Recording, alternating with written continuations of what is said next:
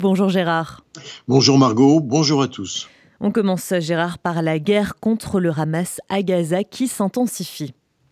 Oui, Margot, et évidemment, ce qui implique des prises de risques renforcées de la part des soldats de Tzahal, la moindre négligence dans ce champ de mines terroriste où tout brin d'herbe peut être piégé, impose une attention de chaque seconde et la capacité d'anticiper ses propres mouvements, car le Hamas a préparé son infrastructure meurtrière depuis de longues années.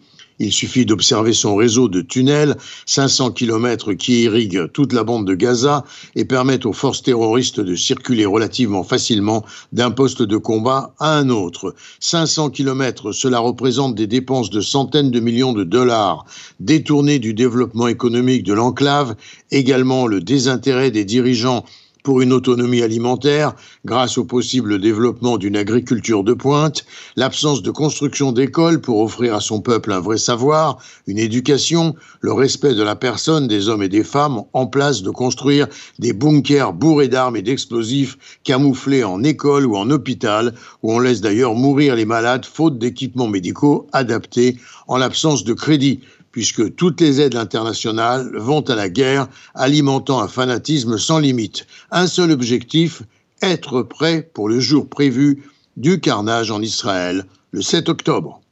Et les soldats israéliens, pour des raisons humanitaires et à cause de remarques américaines, ne pourraient engager leurs attaques au sol par des préparations d'artillerie. Oui, eh bien, Tzal a démenti cela, affirmant que rien n'était changé. On ne peut donc attribuer la mort douloureuse de dix soldats, dont des officiers en une seule journée, à une absence de bombardement. Cette réserve serait d'ailleurs difficile à tenir lorsque le Hamas, lui, se sert de la population civile comme bouclier humain et qu'il a installé ses postes de combat dans des sites civils en priorité. Et la colère monte, hein, Gérard, chez certains dirigeants israéliens. Oui, Margot, d'ailleurs, je reviens sur ce que vous avez dit il y a un instant. Eli Cohen, le ministre israélien des Affaires étrangères, déclare Israël poursuivra la guerre à Gaza avec ou sans le soutien international.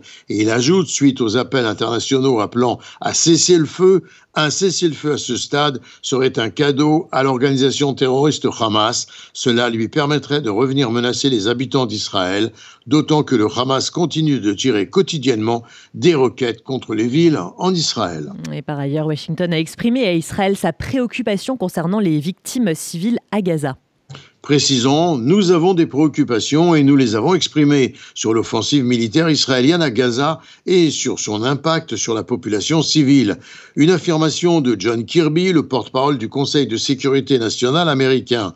Lors d'une conférence de presse, John Kirby avait exprimé son intention, je cite, de voir réduire les pertes civiles à Gaza et il ajoutait qu'il fallait des résultats.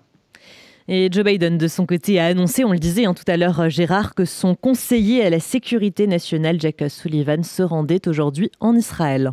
Oui, le patron de la Maison-Blanche a estimé d'ailleurs lors d'une réception marquant la fête juive de Hanouka que les Israéliens devaient être prudents, je cite, car l'opinion publique mondiale, précisait-il, peut changer à tout moment. Et toutefois, l'administration américaine souligne que des progrès sont réalisés en matière d'efforts humanitaires par Israël à Gaza. Selon le porte-parole, en effet, du département d'État américain, Matt Miller. Cependant, Israël constate que la Croix-Rouge ne fait toujours rien d'humanitaire pour la survie des otages israéliens.